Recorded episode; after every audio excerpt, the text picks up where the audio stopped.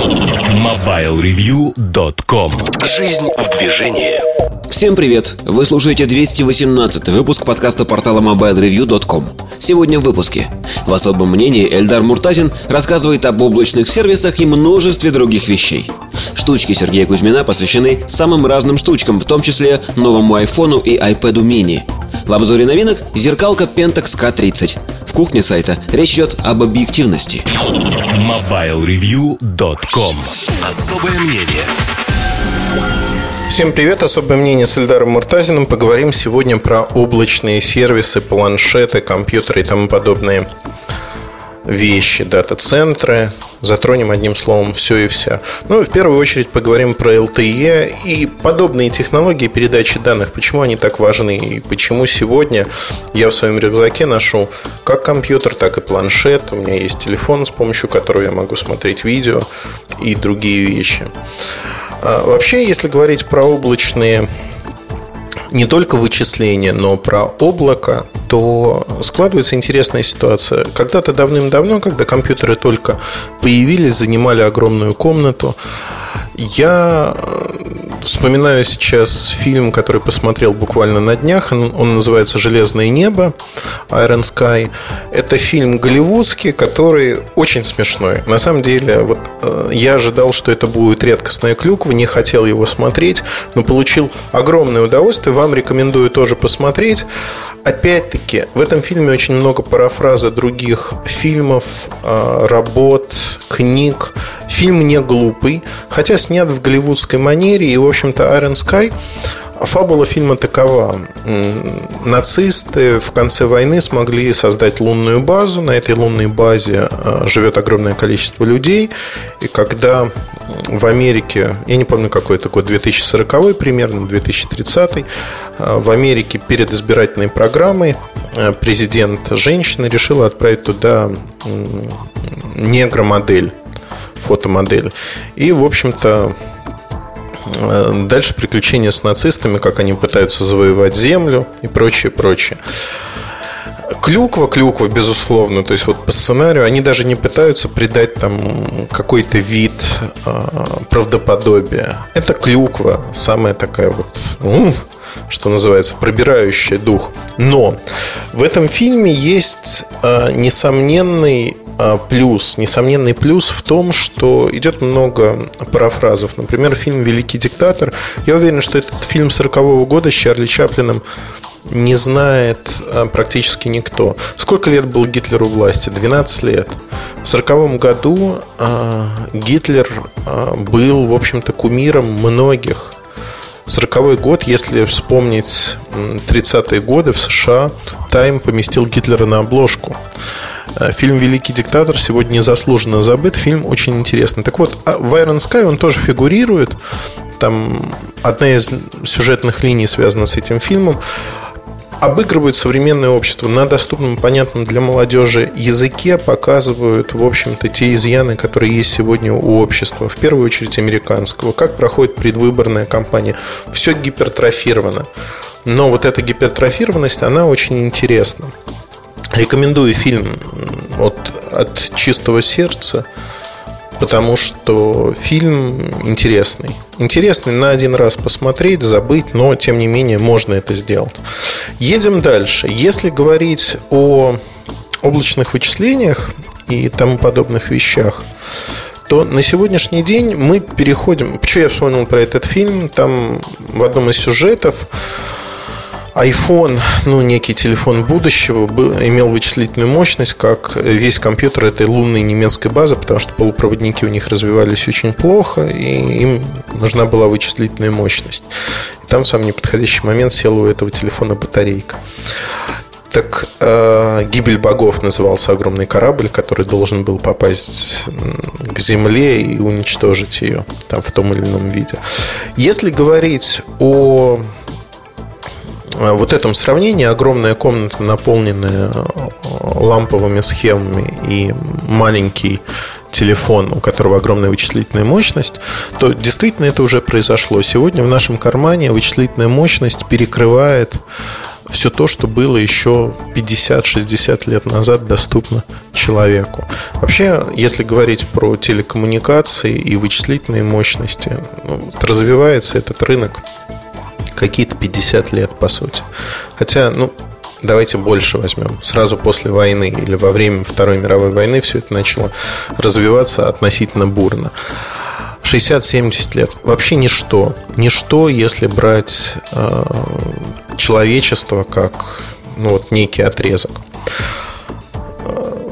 Что такое в истории человечества 50, 60, 70 лет? Ничто. Но при этом уровень изменений, который мы получили, огромен.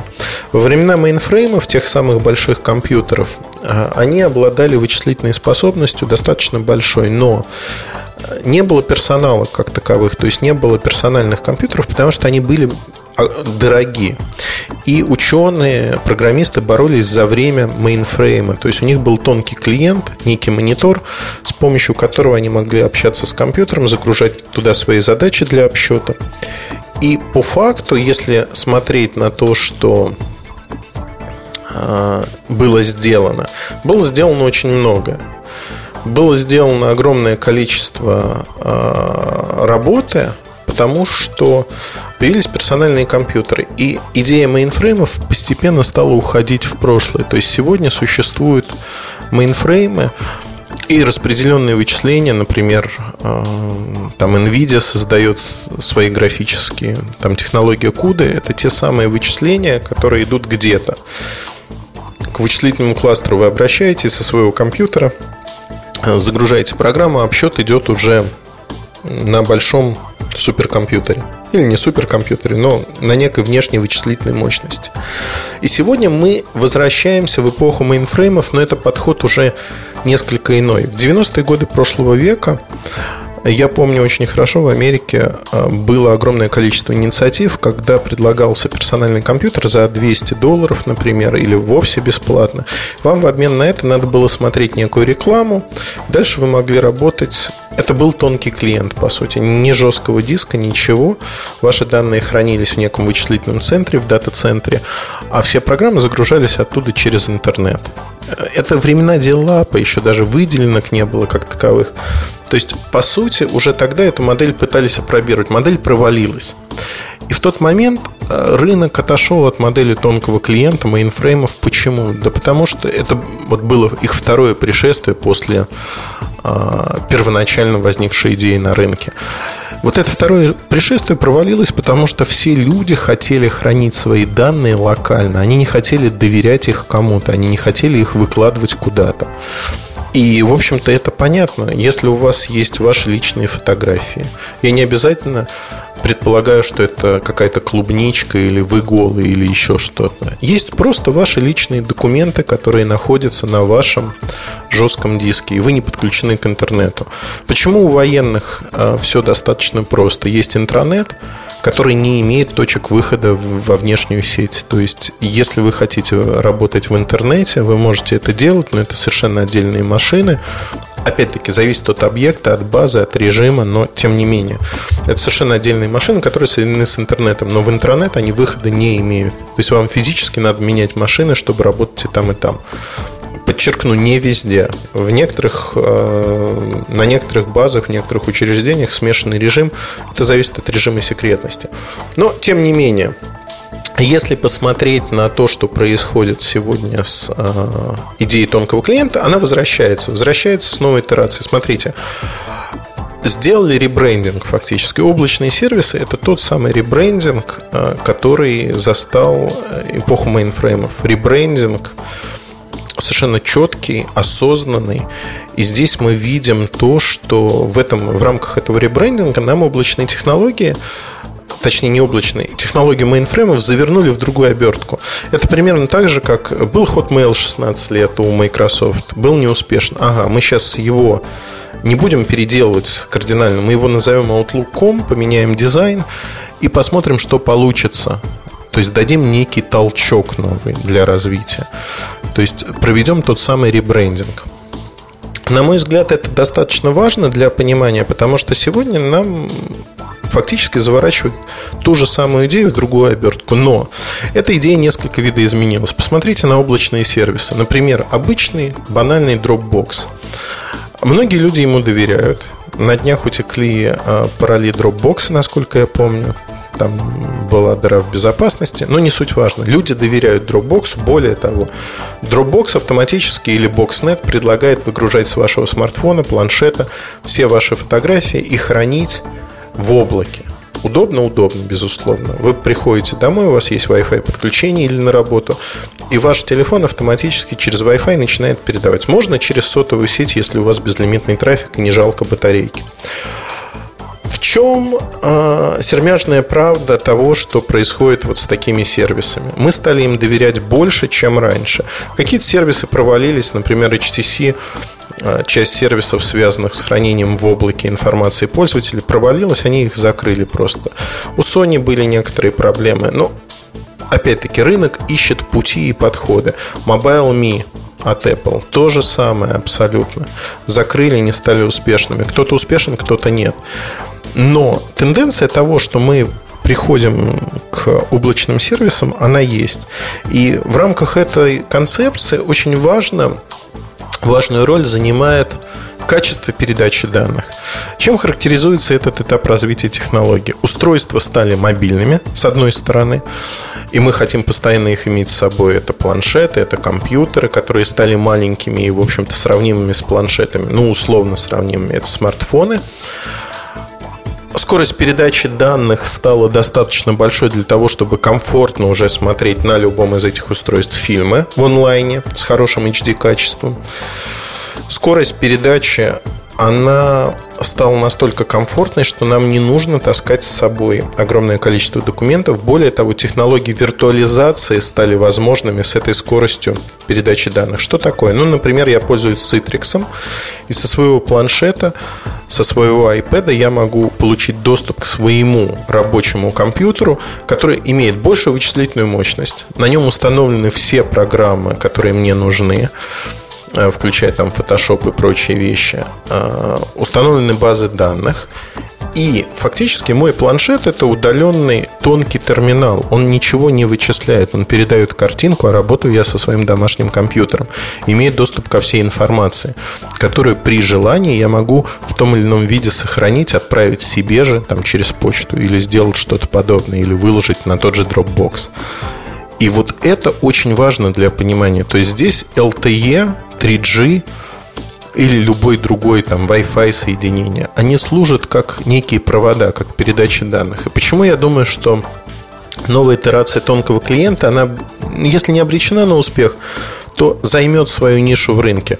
Все очень просто. Причина как раз-таки заключается в том, что на сегодняшний день вот те провода, которые есть в нашем компьютере, шлейфы, соединяющие жесткий диск с э, памятью, с монитором, они переходят в некую виртуальность. Облачные сервисы это как раз-таки отдача. Ну, мы наш жесткий диск выносим в некое внешнее хранилище.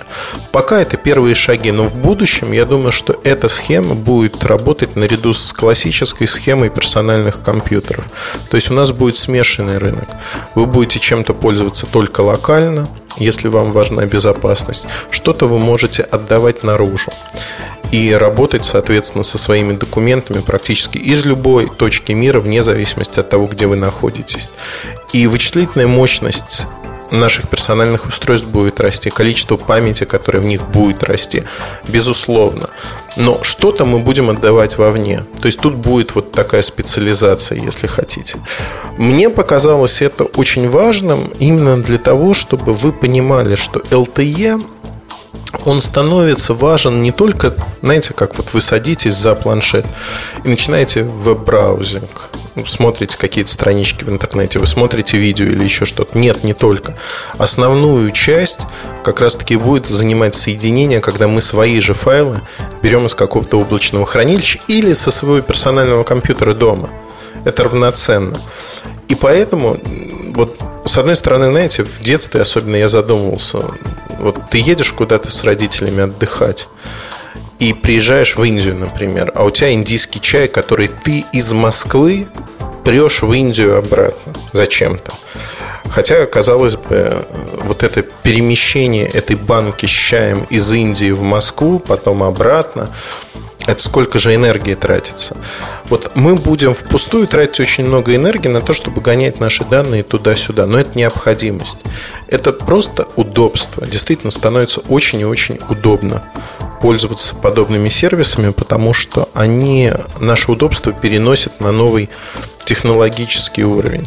Я думаю, что с этим будет связано очень много изменений социальных, изменений в том, как мы работаем, как мы смотрим кино, на чем мы смотрим кино, футбол, не только кино, события, насколько мы становимся информированы. Тут есть как свои плюсы, так и опасности. То есть создать массовую истерию, например, что там-то, там-то, ну, кто-то взломает, например, и даст сигнал о том, что будет вот наводнение в таком-то городе. Люди начнут спасаться. Все это можно сделать. Но плюсов намного больше. То есть, действительно, технологии меняют нашу жизнь и меняют коренным образом. Поэтому, если говорить о идее тонких клиентов, эта идея выходит на новый технологический уровень и становится очень и очень интересной. Как мне кажется, это важно понимать, потому что рынок однозначно не будет вот только тонкие клиенты или только отдельно стоящее устройство. Сегодня без интернета, эта эпоха началась в 2007 году, не только с iPhone, но в принципе началась. Сегодня без интернета устройства мертвы. Мы можем этого не замечать. Знаете, у меня был момент, когда я пользовался первым Palm Pilot, и он у меня через год сломался. И я думал, что, ну вот я практически, он всегда был со мной, я практически им, как мне казалось, не пользовался.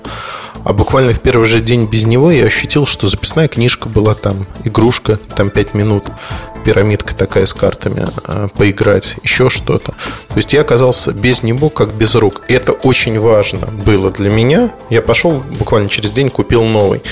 По причине того, что я действительно ощутил, что это для меня важно.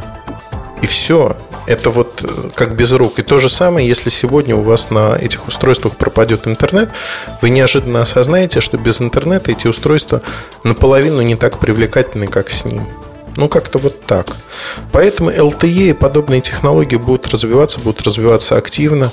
Мерилом качества уровня жизни станет не просто доступ в интернет, а качество этого доступа, скорость, насколько быстро и гарантированно вы можете загрузить ваши данные. Я думаю, что в рекламе скоро, ну как скоро, через 3-5 лет многие операторы будут это указывать. Гарантированная скорость доступа такая-то. И это действительно меняет наш мир.